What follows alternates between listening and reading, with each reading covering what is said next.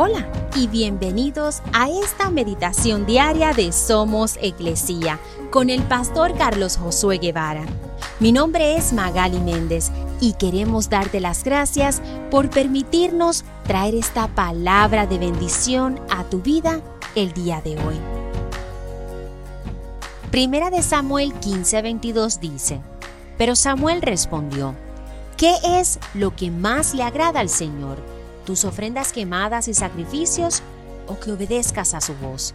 Escucha, la obediencia es mejor que el sacrificio.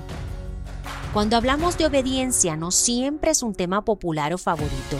La obediencia es algo que hemos aprendido a lo largo de la vida y por lo general de una mala manera, obteniendo consecuencias no placenteras cuando no somos obedientes.